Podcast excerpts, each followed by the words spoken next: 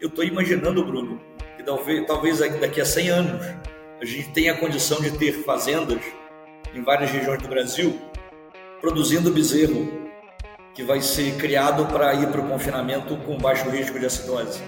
Ou talvez bezerros que são selecionados previamente aqui, manejados, né, a vaca, o vaca, vaca bezerro, que vão ter no homem deles e do bezerro menor concentração de bactérias produtoras de hidrogênio e menor abundância e atividade metanogênica. Então a gente talvez vai ter linhagens ou fazendas que geram animais menos emissores de metano. Isso é possível.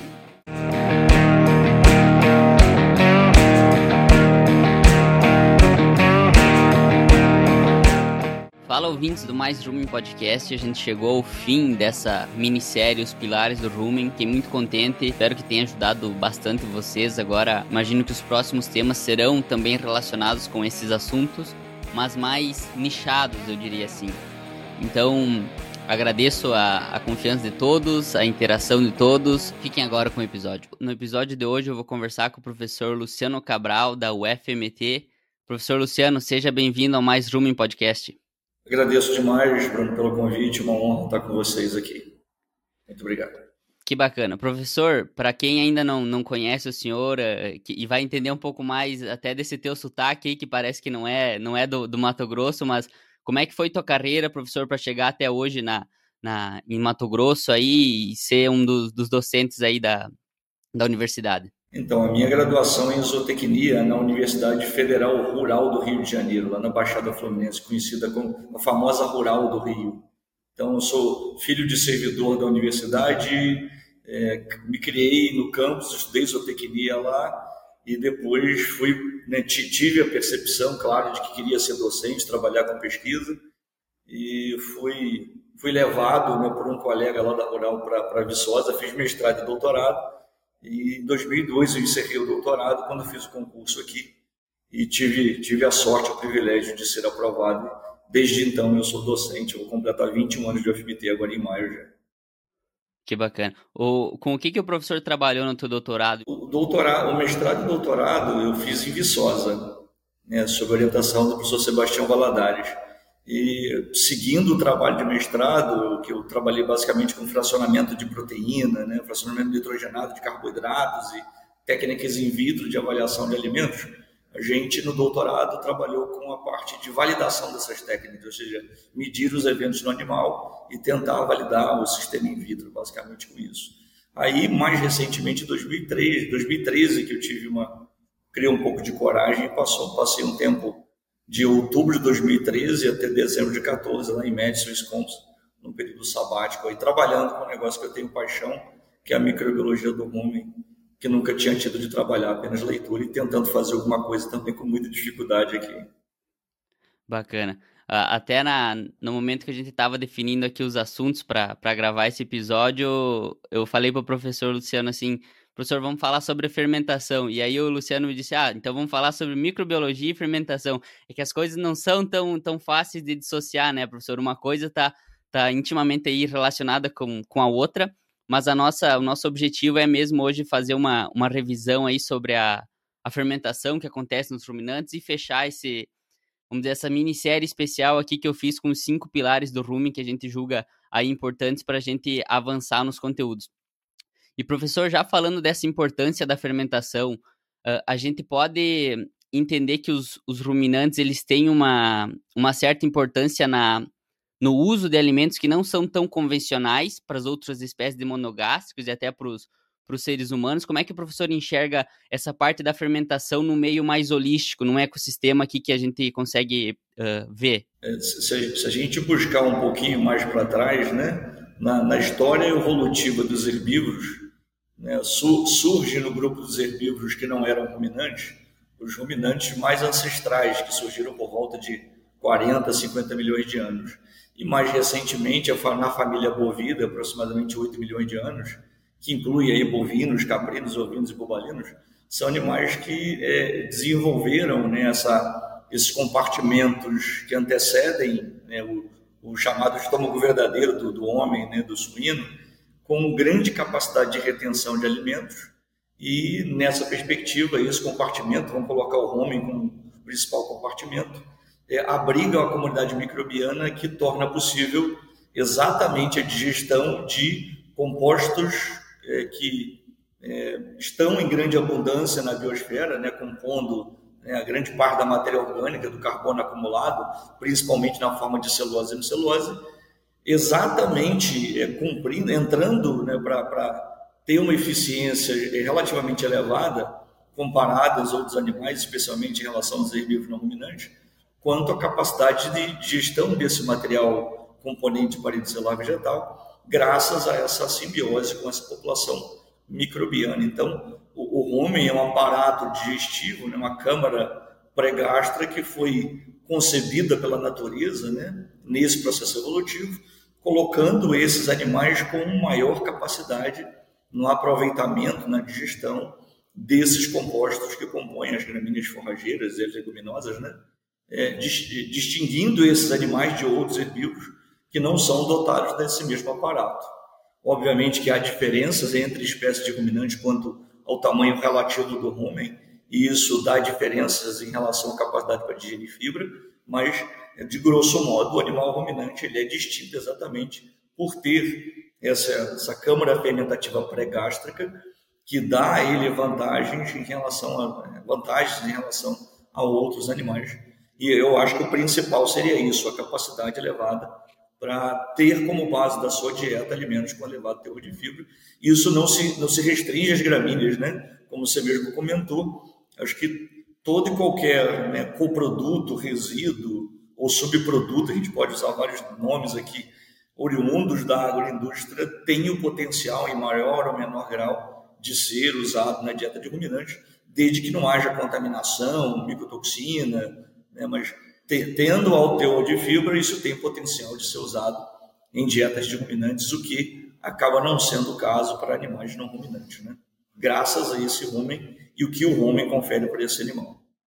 Exato. Depois nós vamos voltar nesse tema, professor, num, numa área mais que vem aí pegando olhares da comunidade científica, que é olhar para a fermentação não mais como uma. Ou melhor, olhar para a fermentação buscando diminuir a emissão dos gases de efeito estufa, que eu acho que é uma coisa que o professor também gosta de falar.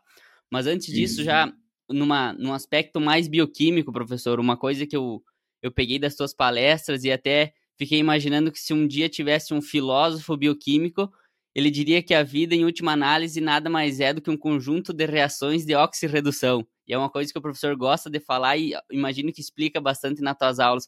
O que, que seriam essas, essas reações, professor, e por que, que elas estão uh, tão presentes na fermentação ruminal e também na nossa vida, aqui na, na própria respiração, na, na, metanogênese que os animais fazem?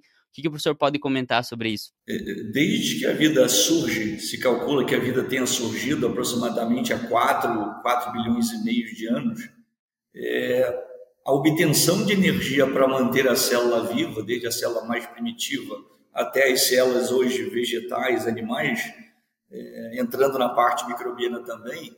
Se a gente for olhar para a fotossíntese, a fotossíntese em si é um processo, é uma reação de óxido-redução, é isso? A incidência da, da, dos fótons de luz, e esses fótons de luz promovem a fotólise da água, e os elétrons e prótons da água são usados para reduzir a P680 e a energia luminosa é transformada em energia química e isso depois é usado para poder é, reduzir o carbono atmosférico até açúcares.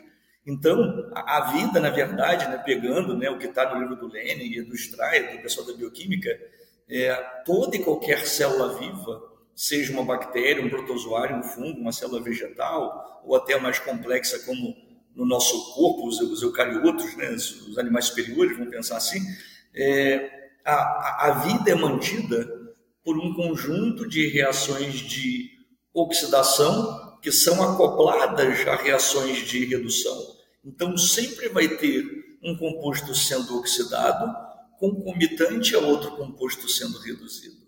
Não é isso? Por exemplo, quando a glicose é oxidada nas nossas células, é, acaba gerando né, equivalentes redutores. O NAD+, que é um composto oxidado, ele precisa estar disponível para receber os elétrons e prótons da glicose. Então, enquanto a glicose é oxidada e doa elétrons e prótons, é, tem alguém os recebendo. E isso vai desde uma célula nossa muscular até uma célula bacteriana que usa né, dentro do rumen, num ambiente anaeróbico, outros aceptores de elétrons que não oxigênio. Se a gente for pegar né, a oxidação de glicose numa célula aeróbica, aeróbia de modo geral, a glicose é oxidada até CO2 e água. Né? Todos os carbonos são separados um, do outro, um dos outros, e isso gera uma grande quantidade de energia. Nesse caso, no nosso, no nosso corpo, o oxigênio que nós respiramos e inspiramos é o último receptor ou aceptor de elétrons. Como no homem há uma pequena, pequeníssima quantidade de oxigênio, outros compostos precisam, compostos precisam receber esses elétrons. E aí que entra o processo fermentativo, que acaba sendo uma, uma grande estratégia para a população microbiana do homem e para o animal ao mesmo tempo, que acaba dividindo o pão, né? Porque se, se toda a glicose fosse fermentada no homem, né, oxidada no homem até CO2 e água, não sobraria carbono utilizável para o animal como fonte de energia. Então, nessa relação simbiótica, a população microbiana fica com uma parte da energia, a maior parte fica conservada nos AGVs por conta desse processo fermentativo, já que não tem o oxigênio como aceptor final de elétron. E nesse, nesses meios anaeróbicos comparados aos meios aeróbicos, professor, eu imagino que o, o, saldo energético do fim do uso de uma, de uma molécula de glicose seja menor no meio anaeróbico. A gente poderia dizer que isso é uma ineficiência ou isso foi um, um processo adaptativo mesmo do rumen para sobrar o carbono para virar o ácido graxo? Como é que o professor entende esse, essa relação? É, especificamente no caso do rumen, ter o ambiente anaeróbico e, e sobrar carbono da glicose como AGV é fundamental para que o animal tenha a chance de oxidar os AGVs e transformá-los em energia para manter essa produção. Em outros ambientes anaeróbicos que não, não, não se assemelham ao rumen, é, acaba que, por exemplo, a fermentação vai de glicose até AGV, e se esse tempo de fermentação for elevado, uma quantidade bastante razoável de AGV vai virar, em última análise, CO2 metano, como é o caso que acontece nos biodigestores, né? ou pântanos, por exemplo, que é a grande produção de metano. No caso do rumen como compartimento fermentativo, é, a matéria orgânica fica um tempo relativamente pequeno no rumen, comparado ao que acontece num biodigestor ou em outros ambientes naturais que também são anaeróbicos. E isso faz com que a população microbiana que vive ali tenha o chamado turnover que não, não, não, não permite que ela transforme a GV em produtos como CO2 e metano, o que acaba sendo muito bom para o animal, né? Então, se a gente pegar, por exemplo, numa perspectiva microbiana, cada mol de glicose que é fermentado até a GV, CO2 e metano, geraria ali de, geraria 4, 5 moléculas de ATP. Se isso fosse feito numa célula aeróbica, aeróbia, né? Isso geraria né, 36 a 38 ATPs com um rendimento de ATPs lá no ciclo de Krebs e cadeia de transporte de elétrons e fosforilação oxidativa. É, então, a maior parte da energia da glicose está conservada nos AGVs e isso possibilita ao animal né, sobreviver, ter lá 70% a 80% de toda essa energia né, usada por dia oriunda dos AGVs. Então, acaba sendo é uma parceria muito, muito, é, vamos dizer assim, é interessante para ambas as partes. Embora isso gere menor rendimento de ATP para a população microbiana, é, o animal dá à população microbiana do rumen um conjunto de vantagens que talvez ela não tivesse fora do rumen. Então, o animal abriga, protege, hospeda, garante condições físico-químicas e ainda coloca substrato. Então, nessa evolução, né, vários autores dizem que várias espécies de bactérias e talvez de protozoários do rumen tenham evoluído com a própria evolução do animal ruminante. Embora até sejam encontradas similares fora do rumen, mas houve uma especialização para trabalhar no ambiente ruminal. Então, é, é, foi o modo que o rumen, como compartimento digestivo, encontrou de equalizar né, a demanda de energia da população microbiana e aquilo que o animal precisa para continuar essa simbiose. Agora, uma coisa interessante é que várias bactérias do rumen, é, embora tenham essa limitação de obter energia a partir dos, da, da fermentação de glicose, elas também usam de mecanismos de economizar energia. Várias delas acabam né, economizando energia para várias finalidades. Isso é um processo interessante para aumentar o uso de energia para crescimento. Sobre uma, uma questão aqui, professor, que você tocou agora, já entrando um pouquinho na microbiologia. Por que, que a bactéria que está lá no rumen, que são, vamos dizer, os grandes, os grandes atores desse, desse filme, dessa simbiose que está acontecendo a todo momento ali, por que, que ela vê sentido, vamos dizer assim, em fazer a fermentação? O que, que ela. Por que, que no meio natural ela fermenta? Por que, o que, que ela ganha com isso? Então, como, como qualquer ser vivo, uma coisa que é inerente a qualquer ser vivo, primeiro, é se manter vivo e perdurar o seu DNA, né? propagar o seu DNA, se, se multiplicar. A população microbiana do rumen é, tira vantagem daquela condição ali de não estar num ambiente externo sujeito a vários intempéries então, assim, mas inerente né, no, no DNA dessa população bacteriana, de protozoários, o objetivo principal é obter energia para se manter vivo e depois pegar essa energia com outros nutrientes e perdurar, né, fazer cópia de si mesmo. Isso, isso é inerente ao ser humano, né? A espécie humana, por exemplo, tem algo que é, é, é dito o seu comportamento. Você nasce, vai crescendo, estuda, depois você quer fazer família, isso depende muito da opção da pessoa, hoje as pessoas é, têm, têm opção de não, não, não formarem família, não, não terem descendentes, mas se a gente olhar em outras espécies animais, é, a reprodução é algo extremamente necessário. Né? Isso vai, vai também para espécies vegetais. Então, a, a, perpetuação da própria espécie é algo inerente à própria vida. Então, é, é, vamos dizer assim, obter energia e usar essa energia e outros nutrientes como nitrogênio para poder se replicar e se manter ali é algo que guia a vida desde a sua própria concepção, né? Então é algo que deve estar ali no DNA ditando, ó, se mantenha vivo, faça o que você puder para estar vivo e quando tiver chance, é, replique a si mesmo como forma de manter a nossa espécie aqui. É isso, mais ou menos nesse sentido. Não sei se era isso que você estava imaginando. Hum. Muito bom. E é durante a aplicação delas que elas geram os, os ácidos graxos aí de cadeia curta, né, professor? Então, como é uma coisa dinâmica e que um está dependendo do outro. É, mesmo que uma bactéria, isso, isso geralmente acontece em maiores velocidades, né?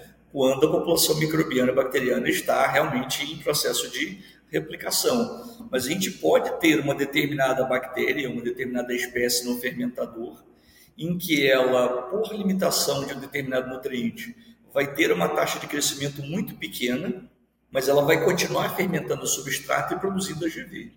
Tá? E nessa questão dos AGVs, há, há um balanço nessa, nessa divisão do uso do carbono.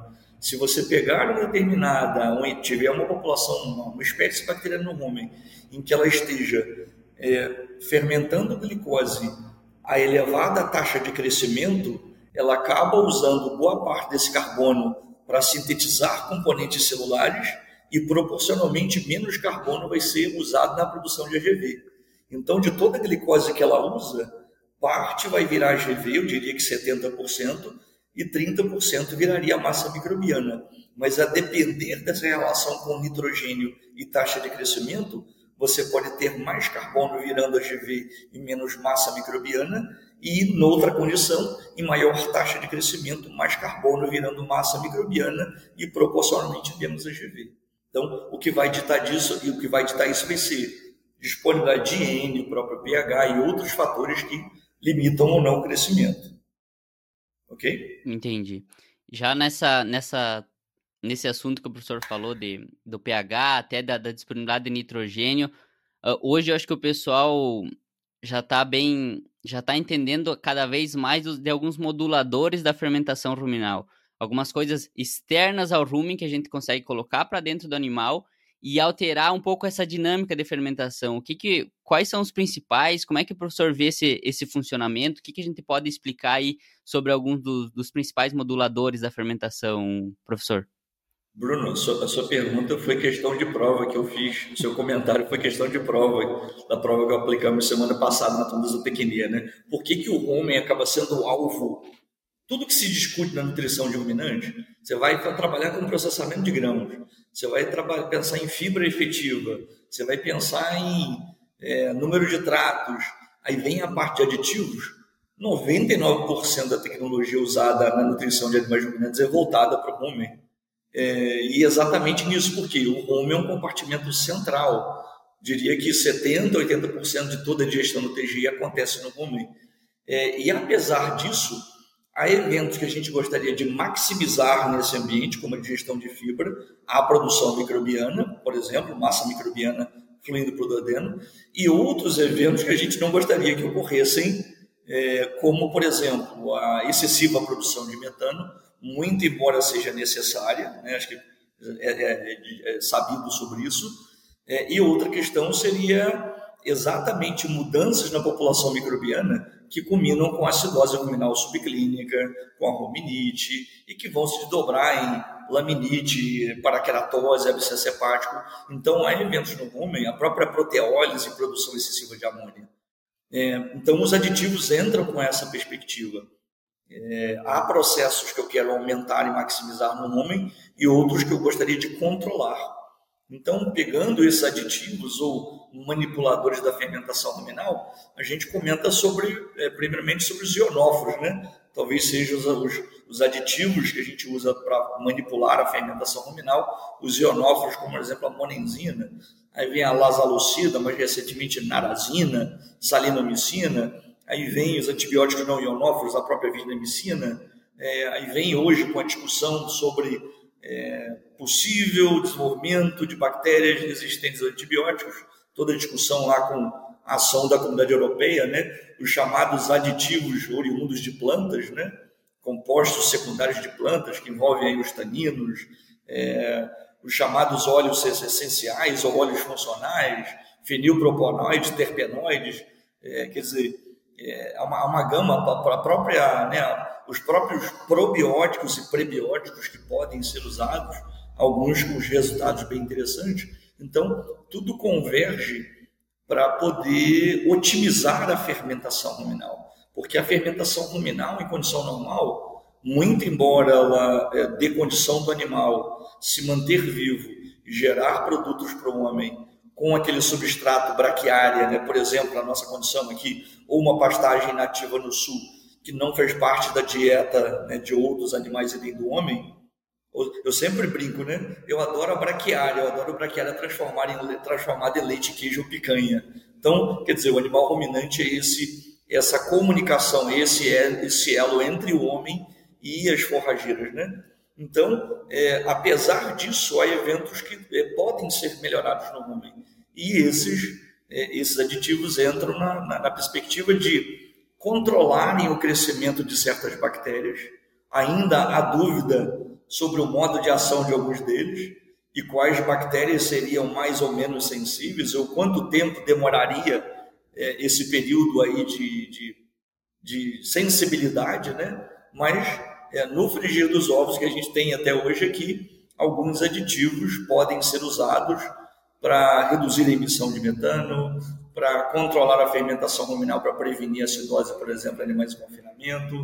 Com essa discussão do metano, tem uma quantidade enorme de aditivos hoje sendo avaliada, né?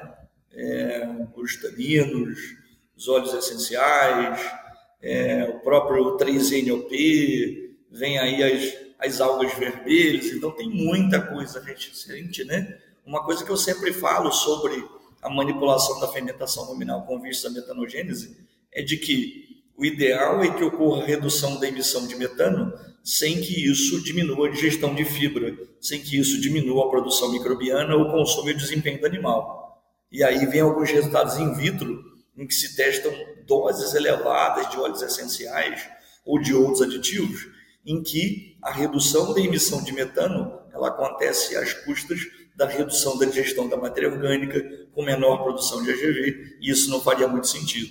Então, é, é, não sei se eu respondi a sua pergunta aí, é, é um campo extraordinário da pesquisa, não é isso? E muita coisa nova sendo é, testada. Eu acho que nós temos muitas plantas no Brasil que produzem compostos que poderiam ser usados nessa perspectiva. Aí fica o trabalho do pessoal que trabalha com o isolamento junto com a parte da, da nutrição, aí, mas muita coisa interessante. Eu já vou voltar, professor, nesse ponto da, dos estudos in vitro, mas antes apenas para nós pegar um exemplo aí dos, dos ionóforos, que talvez a monenzina é um dos, dos aditivos aí mais utilizados e que ele vai focar, ou melhor assim, o modo de ação dele vai ser lá nas bactérias gram-positiva do rumen, fazendo um, um desbalanço iônico ali. Vamos... Por que que nesse caso a gente está focando, ou melhor, o aditivo ele está focando nesse, nesse tipo de bactérias e quando a gente acaba focando nas gram-positivas, o que que acontece no rumen? Por que que uh, a monenzina é uma das mais antigas e ainda vem sendo bastante utilizada aqui na tanto Joia. no gado de leite quanto no gado de corte? Joia, eu, eu sempre comento o seguinte, né? Tem, tem muita gente que reclama de estar tá ficando velho, mas a coisa boa de você estar tá ficando velho, igual no meu caso, eu tenho 51 anos, é que você vai vendo como que a tecnologia vai sendo assimilada e adotada, né? Quando eu estava na graduação na década de 90, 91, 95, um dos primeiros seminários que eu fiz no meio do curso foi sobre onófilos. E aí é, houve, houve uma discussão no seguinte sentido: ah, isso é coisa de americano, isso não vai chegar no Brasil. E aí você comentando que a monezina é, não, não, não só é, foi bastante, tem sido usada no mundo, mas no Brasil todo, muita gente guarda a monezina e usa. Então, como que é, houve avanço no uso da monenzina? É, a, o, como você comentou já, o modo de ação da monenzina, né, ela é um ionóforo, promove translocação de, de né, pela membrana da bactéria. Algumas bactérias são mais sensíveis, outras apresentam resistência. É, algumas que têm resistência, no, é, sensibilidade no início, podem adquirir resistência adiante. É, basicamente, o que a monenzina faz no rumen na população microbiana é controlar ou diminuir a abundância de bactérias que produzem muito hidrogênio, associadas à fermentação acética. É, também a monenzina controla a proteólise e a fermentação de aminoácidos isso controlaria e reduziria a concentração de amônia em dietas com alto teor de proteína bruta, que seria bom.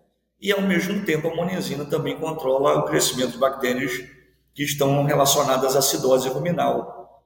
Dentre elas, algumas gram-positivas, como S. bovis e bactérias do, é, do gênero lactobacillus.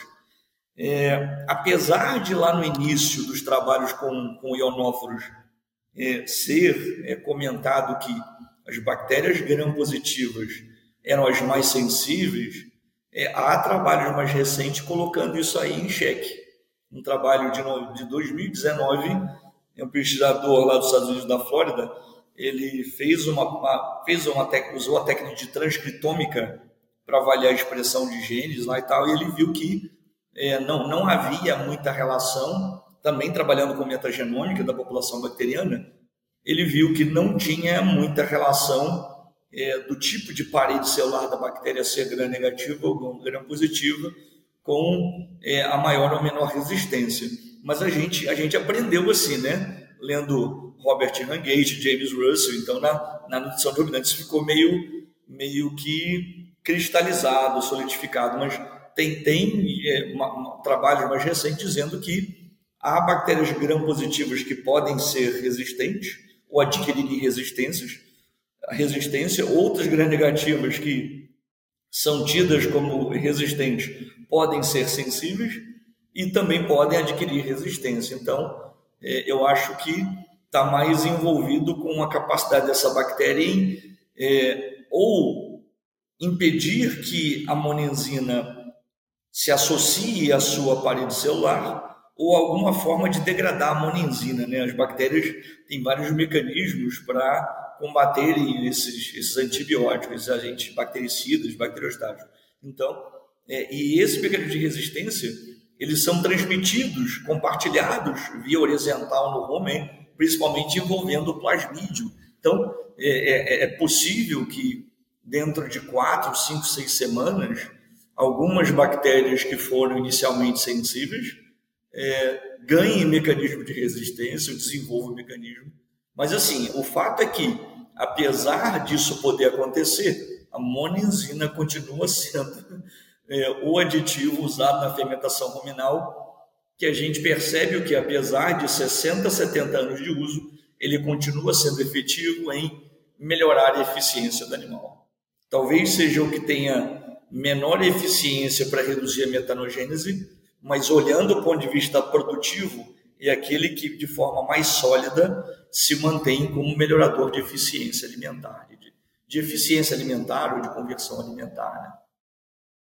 Muito bom. Depois eu vou, vou conversar com o professor para nós deixar esse trabalho do, do pesquisador da Flórida aqui na, na descrição do episódio, até para o pessoal que quiser se aprofundar mais nesse estudo aí da, da monenzina. Tá Professor, agora você tocou já no assunto das, de como que a gente freia a produção de metano. Lá no começo do episódio você falou também de qual que seria o nosso cenário ideal. A gente produzir carne, produzir leite, não produzir metano e manter, uh, vamos dizer, a produtividade do rumen funcionando a, a níveis adequados. O que, que hoje se sabe, o professor uh, comenta bastante sobre isso, a, a maioria do pessoal agora está olhando para os bovinos como vilões e não como mocinhos nessa, nessa toada toda, mas se a gente parar para pensar o quanto eles geram de alimento com alto teor biológico, com alto valor biológico, a gente vê que a metanogênese é um processo intrínseco e que, em última análise, a gente às vezes não precisa nem cessar metanogênese, mas sim utilizar melhor o pasto, utilizar um aditivo, uh, ser mais eficiente no nosso processo produtivo. Qual que é o raciocínio do professor por trás desses ataques e por trás do, dos últimos estudos aí que vem vem na, na linha de, da metanogênese, professor? Então, foi, foi bom você comentar, porque quando a gente pega os dados lá do IPCC, do painel intergovernamental de mudança climática, é, obviamente que os ruminantes colaboram, são os maiores contribuidores para emissão de, de, de, metano, né, oriundo da pecuária.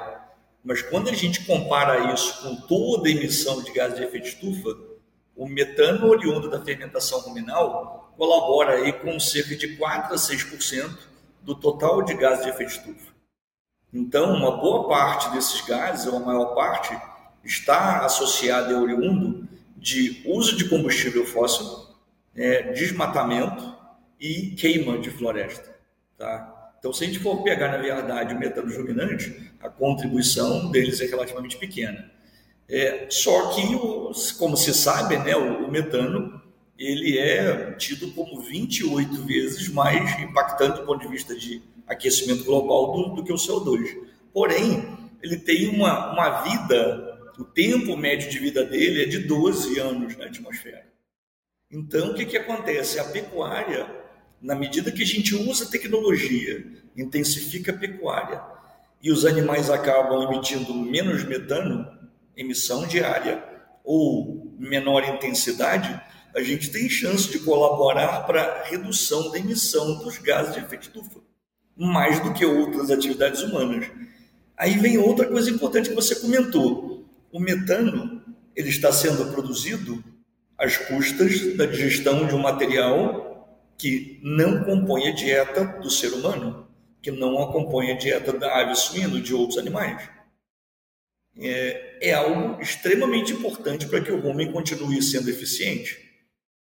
Se, eu costumo dizer, se acontecesse uma catástrofe humana na Terra e a gente não tivesse celular, não andasse de carro, a gente ia sentir muita falta disso.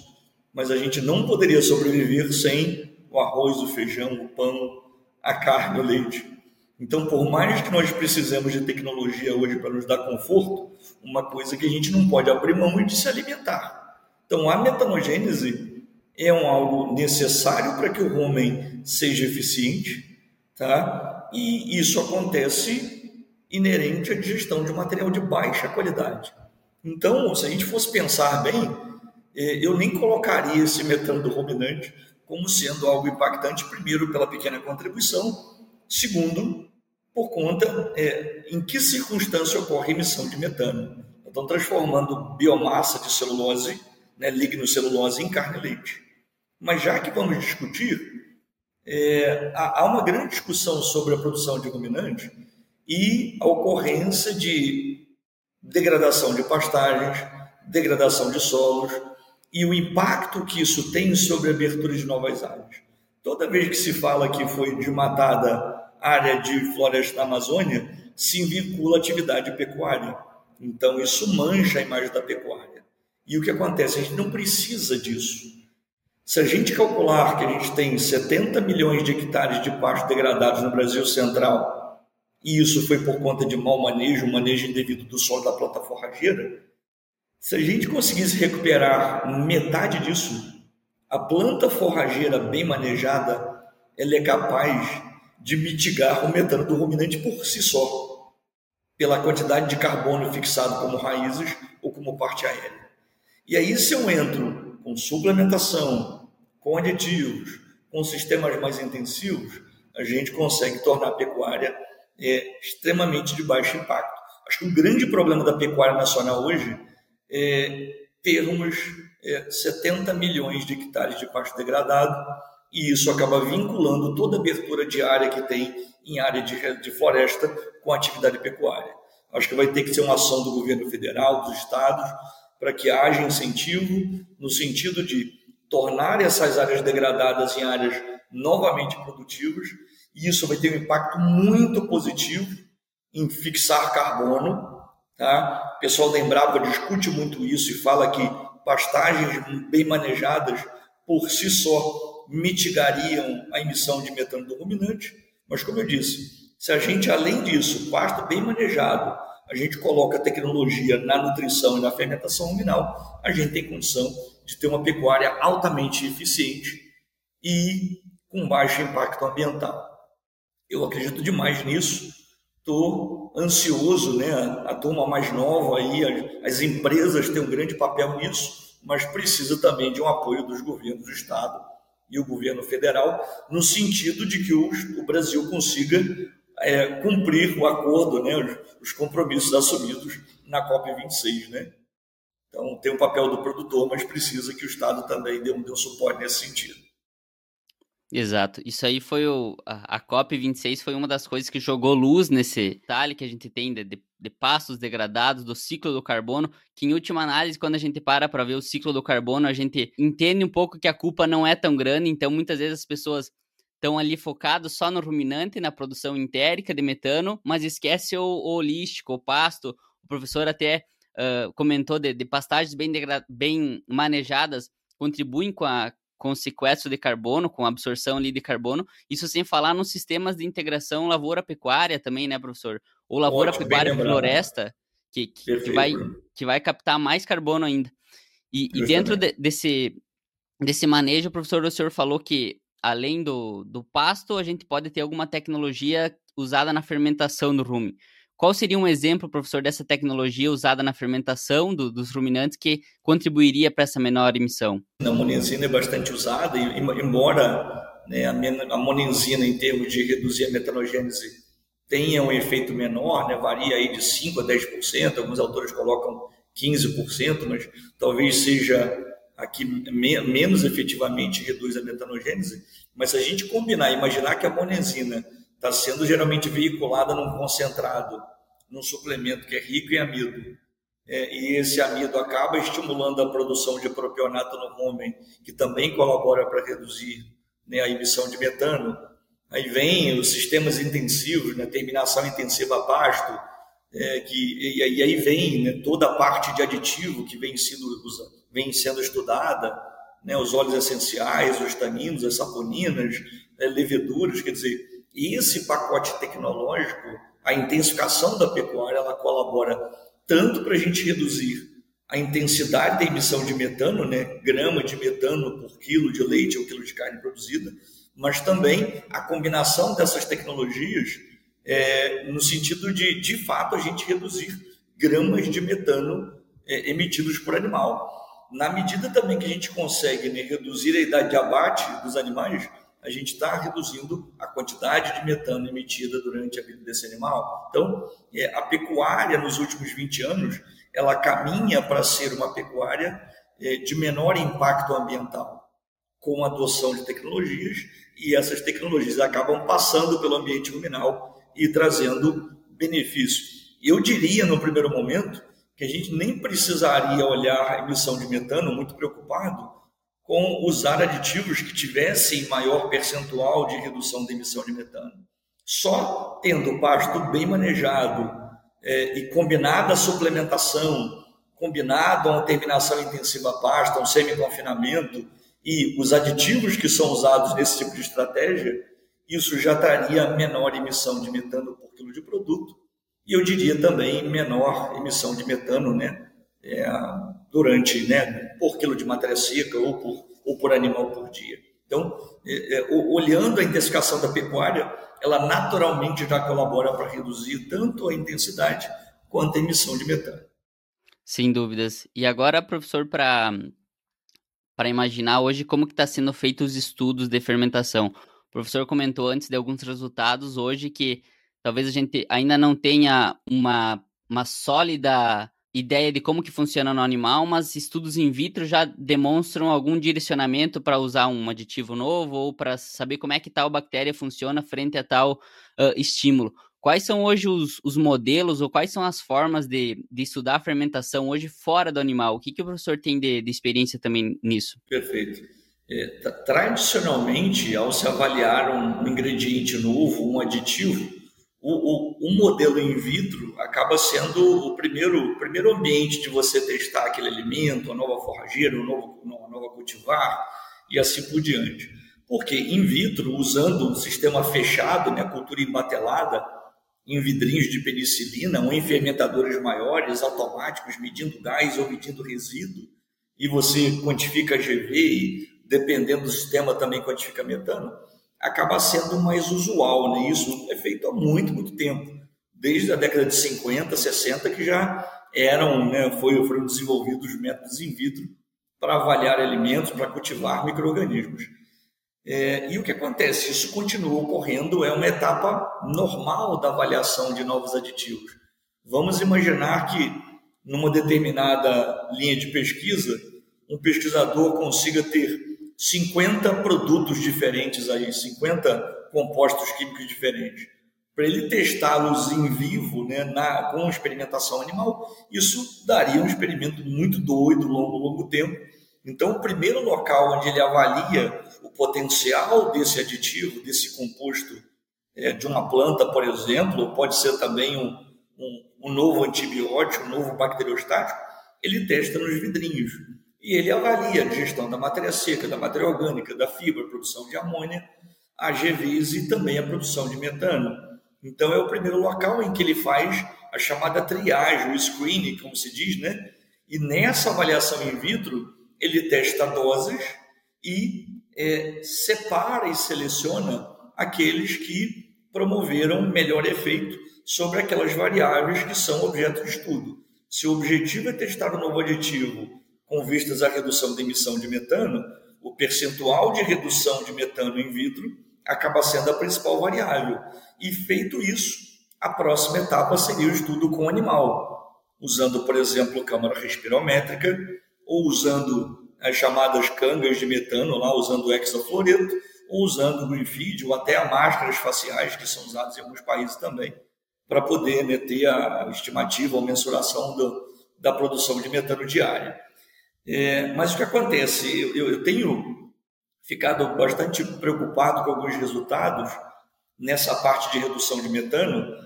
É, nos últimos 10 anos, houve uma quantidade enorme de artigos publicados na linha de óleos essenciais, o que é bom demais. Isso né, coloca novos produtos e novos compostos com potencial de uso. Só que uma coisa que eu percebo em alguns trabalhos, e alguns autores também comentaram isso, as doses de alguns óleos essenciais testadas in vitro são 50, 100, 200 vezes superiores àquelas que normalmente seriam usadas em vivo. E às vezes eu preciso, quer dizer, em boa parte dos casos, eu preciso tomar um cuidado com essa, esse percentual de, de, de, de redução da emissão de metano que acontece in vitro, porque talvez isso não aconteça em vivo. Por isso que é importante a realização do experimento in vitro, para você avaliar o potencial de controle da fermentação luminal e depois transformar isso numa dose economicamente factível, que não restrinja consumo, que não afete variáveis ruminais da digestão da fibra, da matéria seca, crescimento microbiano, e avaliar no animal, o animal acaba sendo né, o grande balizador, né, o resultado obtido do animal, porque são as condições que vão ser né, é, operadas em condição de campo, e a gente espera que o resultado do estudo também possam ser né, aplicados no campo. Então, é, tem alguns orientados meus que trabalharam com aditivos aqui na universidade, e a gente fazendo revisão sobre óleos essenciais, a gente se deparou isso em alguns estudos in vitro, doses muito elevadas, e essas doses não seriam passíveis de uso em vivo, e a gente fica se questionando, inclusive em alguns trabalhos, é, o que foi encontrado in vitro não foi percebido em vivo. Isso basicamente foi decorrente das doses que foram diferentes. Tá? Então, precisa um certo cuidado. O estudo in vitro é fundamental na avaliação de alimentos, na avaliação de aditivos e novos aditivos. Mas eu preciso tomar um pouco de cuidado em relação à dose e depois sempre é, validar isso no modelo animal. Nem sempre a dose e a resposta in vitro corresponde àquilo que vai acontecer no animal. Certo, muito muito prudente essa seu, sua advertência, vamos dizer assim, professor, para a gente também ter cuidado com o que, que a gente lê que funciona in vitro, mas que às vezes no in vivo, no animal, lá no campo, ainda não é não é transportado a mesma situação, a mesma condição.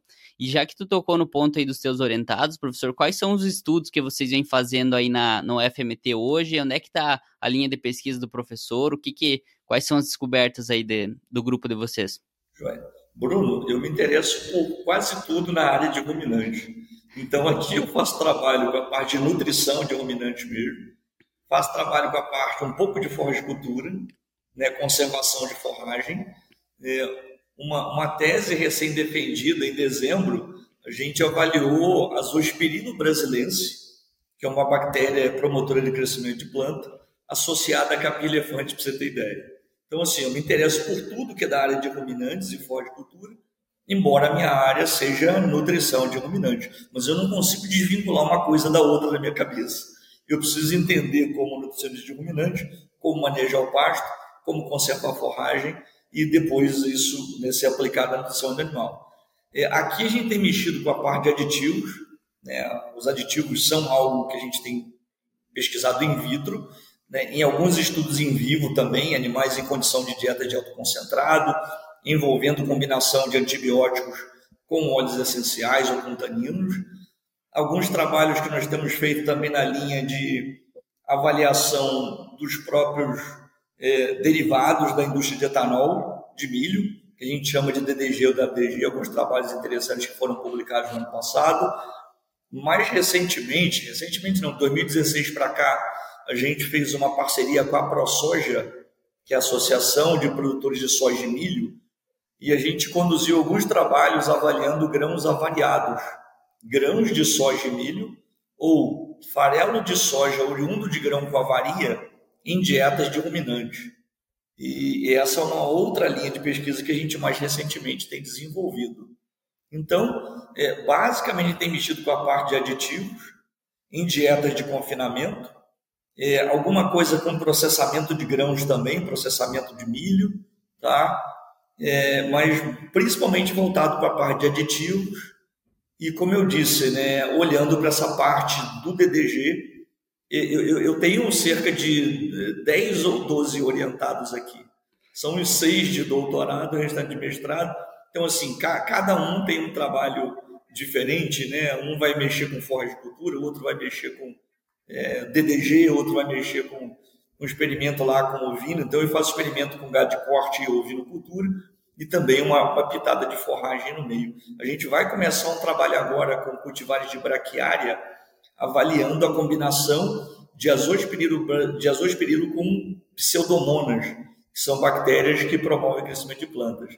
Só para dar uma ideia, no trabalho da, da, da, da de doutora da Isabela, a gente conseguiu reduzir pela metade a demanda de né, fertilização nitrogenada do capim elefante, associando com essas bactérias aí. Então, é, resumindo, basicamente eu mexo, mexo com isso, e a microbiologia acaba estando né, nesse foco também, embora com um pouco de dificuldade por conta do custo e infraestrutura, mas eu continuo perseguindo isso. E lembrando, dentro da parte de microbiologia, um projeto que eu não vou perdê-lo de vista tão cedo é o isolamento de cepas de Megaspherios dene, ou Megaspherios denai, né, como se fala, com vistas a desenvolver um aditivo que possa ser usado como probiótico na prevenção da acidose.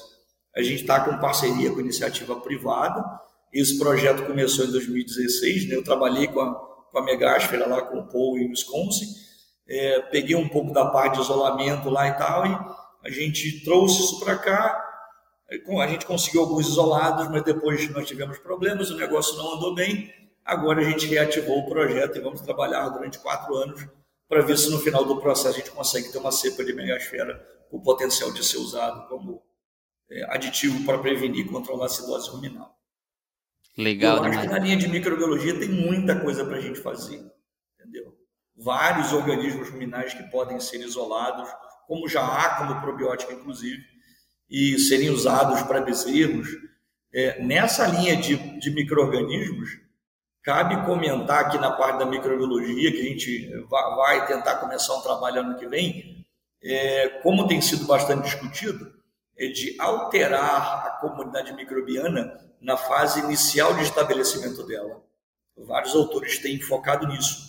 Depois que o animal é adulto, você pode colocar o aditivo que altere é, temporariamente a população microbiana, mas tão logo você retira o aditivo, a população microbiana nominal volta ao seu estado original. E alguns autores estão dizendo que se você fizer isso na fase inicial da vida, próximo ao desmame, talvez essa, é, essa condição se mantenha na fase adulta. A gente vai tentar fazer alguma coisa ano que vem nessa linha, que eu acho que tem um potencial enorme. Eu estou imaginando, Bruno, que talvez, talvez daqui a 100 anos a gente tenha a condição de ter fazendas em várias regiões do Brasil produzindo bezerro, que vai ser criado para ir para o confinamento com baixo risco de acidose. Ou talvez bezerros que são selecionados previamente aqui, manejados, né, a vaca, o par, vaca bezerro, que vão ter no homem deles e do bezerro menor concentração de bactérias produtoras de hidrogênio e menor abundância e atividade metanogênica. Então a gente talvez vai ter linhagens ou fazendas que geram animais menos emissores de metano. Isso é possível, tá? Talvez eu não esteja vivo, mas eu acho que vai ser possível. E eu acho que vai ser o caminho.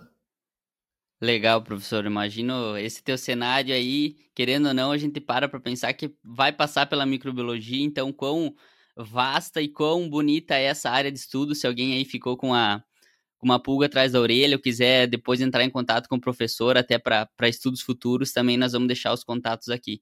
Muito bacana, é. professor. Desejo que ande muito esses projetos aí, porque parece que é essa, essa, esse assunto dos prebióticos, dos prebióticos e dos probióticos para os ruminantes parece que ainda tem uma certa barreira. O pessoal não consegue fazer um produto geral para todos os animais, até no, no, período que eu estava lá no, nos Estados Unidos, ano passado, eu conversei com um professor que ele queria desenvolver um, um probiótico e ele disse: Ó, mas eu não consigo desenvolver um para todos os animais. Eu tenho que ir lá na fazenda e fazer um produto exclusivo, customizado para aqueles animais que estão ambi naquele ambiente, comendo aquela dieta, que a mãe passou por tal estresse uh, ou tal estímulo durante a gestação. Então, como a microbiota uh, define muita coisa, né, professor? Tem, tem mais alguma coisa para contribuir sobre esse assunto? Essa linha de probiótico, é, você está comentando sobre a parte de bactérias, né? Se, se, a gente for olhar a parte de levedura, por exemplo, levedura viva, é, nos últimos anos houve um grande avanço em seleção de cepas de levedura para melhorar a fermentação ruminal. Se a gente pegar os trabalhos de 20 anos, muita gente não acreditava em levedura porque não tinha efeito de fato. E melhorou demais a seleção de cepas de levedura, né? Saccharomyces cerevisiae para uso na fermentação ruminal. Antigamente era muito comum usar a cepa de levedura que era usada na produção de etanol, ela era desenvolvida para aquilo, fermentar sacarose transformar em etanol, e queria que isso fosse efetivo no ambiente ruminal. Então, a gente tem bastante trabalho recente, meta-análise inclusive, é, melhorando o consumo de matéria seca, produção de leite, animais com risco de acidose é, algumas cepas de levedura de algumas empresas, levedura viva, né? É, melhorando né, a acidose ruminal, aliviando a acidose ruminal. Na questão bacteriana, eu diria que talvez seja um negócio mais complicado, porque a levedura entra no rumen cumprindo uma função diferente.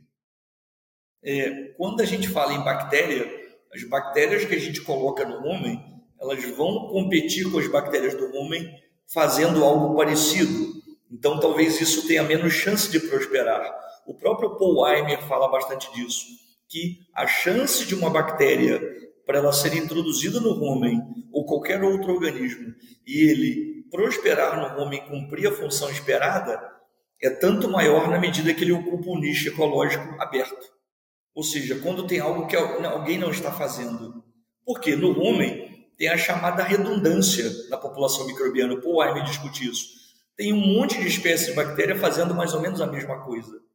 Então, quando uma bactéria é, tem a sua população diminuída em termos de abundância, outra bactéria vai ocupar aquele nicho.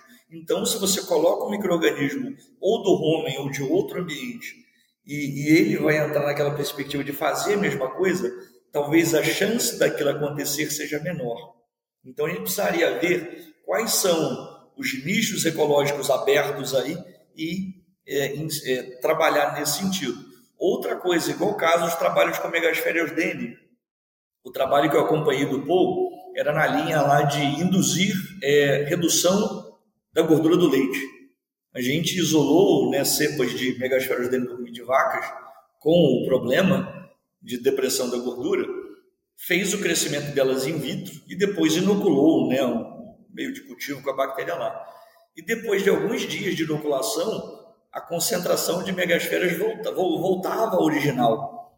Então, quer dizer, eu posso inocular o microorganismo, mas se esse microorganismo não estiver sendo constantemente reinoculado, ou se ele não, crescer, não crescer no rumen, aquele efeito não vai ser manifestado.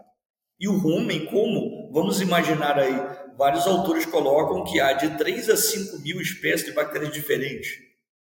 É uma diversidade muito grande. Então, você tem muita bactéria tendo relação simbiótica naquela função com 10, 20, 30 espécies de bactérias trabalhando em prol daquela função e você quer, quer colocar uma nova bactéria para concorrer com esse consórcio ali. Então, é um negócio meio complicado de você conseguir fazer aquela bactéria crescer no rumen. Mas eu acredito demais nisso, acho que tem, tem evoluído bastante, né?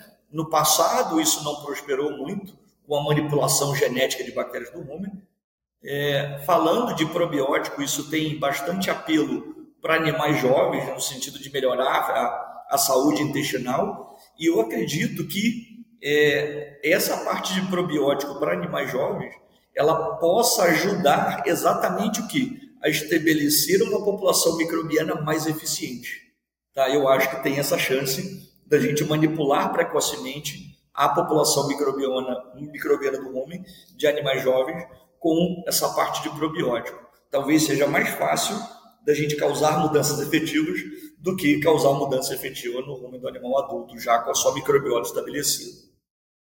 Muito bom. Professor, acho que a gente passou por, pelos temas que eu me propus aqui, a gente saiu desde a importância da fermentação até o, vamos dizer, um pouco da bioquímica, os moduladores aí da fermentação. E agora para perguntas não tão técnicas que eu acho que eu gostaria de ouvir, a audiência aqui também. Professor, qual que é o livro que o professor mais recomenda ou que dá de presente? Você fala na área de zootecnia? Pode ser fora da zootecnia também. Pode ser fora da zootecnia? Ah, vou, falar, vou falar dentro da zootecnia. É, na, na zootecnia, eu diria que para quem trabalha com animal ruminante, seria um pecado né, esse indivíduo. Eu falo toda a aula minha na graduação, falei isso ontem na graduação e na segunda-feira na pós. O indivíduo que tem a pretensão de trabalhar com nutrição de ruminante e ele é, não teve contato com o livro do é, Dr. Peter Van Sust, tá? que na minha opinião é uma das, das, melhores mentes que a gente teve na área de nutrição de ruminantes é, no, no, mundo, né? Então, é, sinceramente, eu, eu, eu, eu, recomendo né, que as pessoas tenham um pouco de preocupação em relação a isso, tá?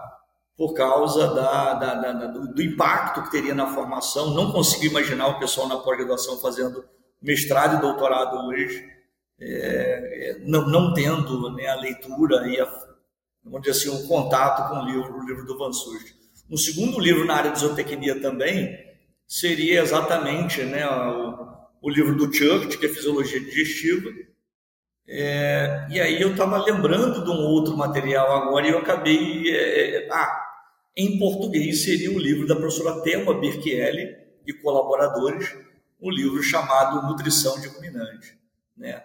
É, é, livros na, fora da zootecnia, eu gosto muito da obra do Fernando Pessoa, entendeu?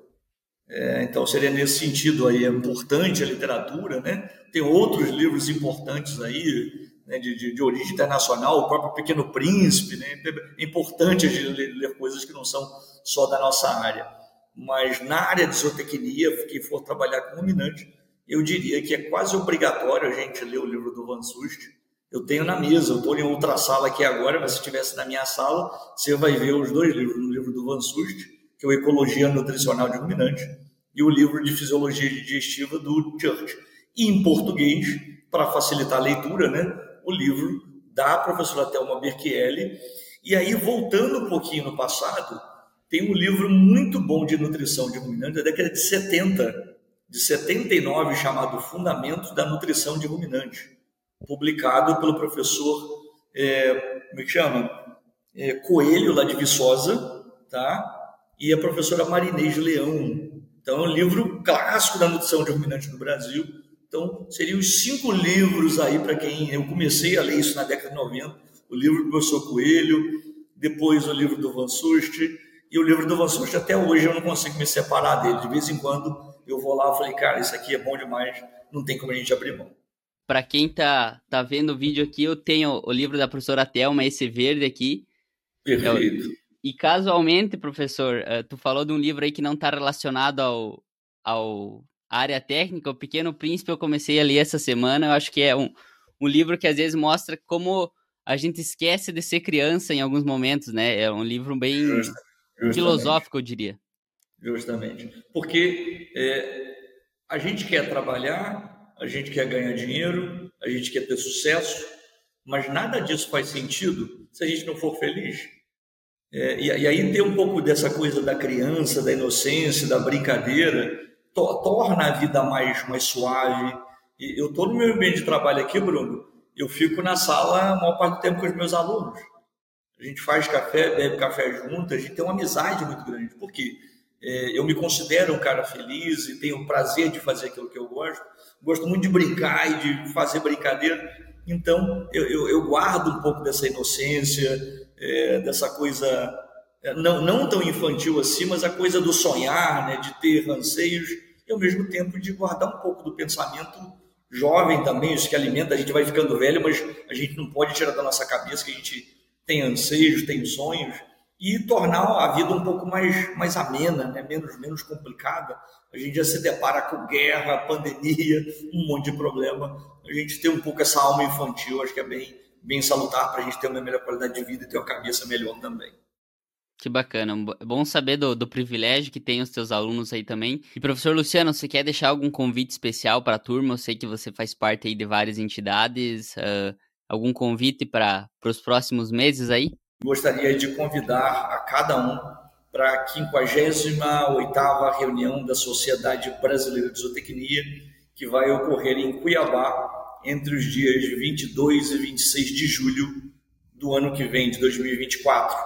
A gente está montando uma programação muito, muito boa, com palestras de altíssima qualidade do ponto de vista técnico-científico, e a gente quer, junto disso também, é, atrair o setor produtivo, as empresas e fazer da nossa próxima reunião um grande evento com contribuição para a área de zootecnia brasileira.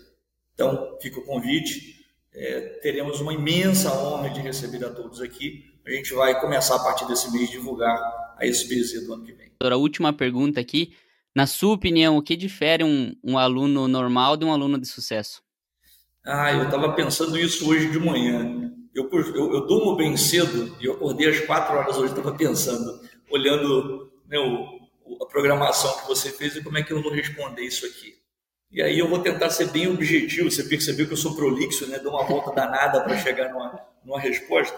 Eu diria que o aluno de graduação hoje, de qualquer curso que seja, se ele passar pela universidade e se é, limitar a ter o um envolvimento com a sala de aula e o que a sala de aula proporciona, ele vai ter fragmentação na construção do conhecimento dele. Na nossa área especificamente de agrárias, né, envolvendo medicina veterinária, zootecnia, agronomia, florestal, a própria biologia também, nosso curso é biologia aplicada, né? É, o extra classe é fundamental. É, então, seria para esse aluno, eu estava no primeiro semestre de graduação em zootecnia lá na Rural do Rio, eu pegava a lista de livros que o professor de anatomia e fisiologia colocava no quadro e eu ia pegar o livro de anatomia, o Sisson, o livro de fisiologia, o livro do Ferrer de fisiologia vegetal, o livro do Harper de bioquímica. Então eu sempre é, estava na biblioteca complementando aquilo que era dito em sala de aula. Então seria a primeira coisa. O professor coloca a espinha dorsal da disciplina, o que é mais importante, mas depois você precisa de leitura. A leitura é algo excepcional para o ser humano. Guia o meu pensamento, guia o que eu falo. É, e na área de zootecnia, agronomia veterinária, para que esse aluno participe da, das atividades na universidade. Tem muita coisa legal nos laboratórios. Não deixe para ir para o laboratório, para a fazenda, para o setor no final do curso. Então, entrou para a zootecnia e veterinaria, procura laboratório para você participar de trabalho de iniciação científica, participa dos setores. Ah, eu vou ter que lavar a baia. Bacana, eu faço isso até hoje quando eu vou à fazenda. Então, é, eu digo que é, a, a formação desse profissional depende muito, muito mesmo de como ele se insere em todas as atividades acadêmicas que ele pode participar. Vai ter um curso, vai ter um evento, alunos que vêm à aula e vão, vão para casa no final do dia, ou vêm para a sala e não tem vinculação nenhuma com a universidade. Então, essa vivência acadêmica ela é fundamental para a criação desse profissional e para a criação do ser humano melhor também. A gente acaba né, se tornando um ser humano melhor, convivendo com as pessoas, respeitando suas opiniões, né, vivendo no mundo democrático. Então, acho que é mais ou menos nesse sentido. Eu tirei um pouquinho de proveito disso, eu estagiei. Meu primeiro artigo publicado foi com coelho, um experimento feito com coelho. E eu sempre gostei de ruminante mas estagiei no setor de fogicultura, frequentei o setor de avicultura, suinocultura, fiz estágio com gado de leite, fui monitor de nutrição animal, frequentava o laboratório. Então, assim, é, é, acho que o que eu podia tirar proveito, tirei e me arrependo de não ter aproveitado ainda mais. Há coisas que eu poderia ter utilizado no meu tempo. Então, para o indivíduo imaginar o seguinte, cinco anos passam muito rápido. Se ele quer ser um profissional de qualidade, se ele quer realmente abraçar aquela profissão e ser a profissão de escolha dele, para ele é, emergir na universidade e tirar proveito disso. Que ótimo, professor. Uma baita mensagem final aqui para nós encerrar o, o, episódio. E agora, se alguém ficou, ficou na dúvida, quis, quer entrar em contato com o professor, onde é que o pessoal te acha, Luciano? Ah, é, posso passar o meu, meu, meu e-mail, tá? Eu posso mandar para você, lucianoufmt.gmail.com. Também tem um e-mail institucional, né? luciano.cabral.com ufmt.br. É, não tenho problema nenhum de passar meu telefone, né? O DDD 65, número 992755858. E também, né, eu tenho isso no WhatsApp também, né? Eu tenho conta no Instagram, Luciano Cabral, Luciano S. Cabral. A gente tem um canal no YouTube que a gente gravou, fez só uma gravação chamada Micro Rumen. Precisa encontrar tempo para poder é, é, atualizar e fazer mais coisas. Mas diria o seguinte, né? Pode ligar para mim, mandar mensagem no celular, mandar mensagem no Instagram, mandar e-mail, e eu vou ficar muito feliz. Eu adoro interagir com as pessoas e sempre falo para meus alunos, sempre tenho ex-alunos aqui no campo que é, me alimentam de muita coisa prática que eu às vezes não tenho a chance para ver. Às vezes eu tenho um tempinho, tiro uma semana, dois, três dias e vou a campo com eles mas esse contato para mim é excepcional. O máximo que vai acontecer, eu falo, cara, não sei o que você está me perguntando, é, eu vou estudar, mas é bom que me, me obriga a diminuir também a minha ignorância aí. Ótimo. À disposição de todos, vai ser um prazer trocar ideia com vocês. Obrigado demais pela tua disponibilidade, professor. Uh, esse foi o zootecnista Luciano Cabral falando aqui sobre a fermentação. Agradeço a audiência de todos e até o próximo episódio. Muitíssimo obrigado, Bruno. Um grande abraço para você e parabéns pelo seu trabalho excepcional.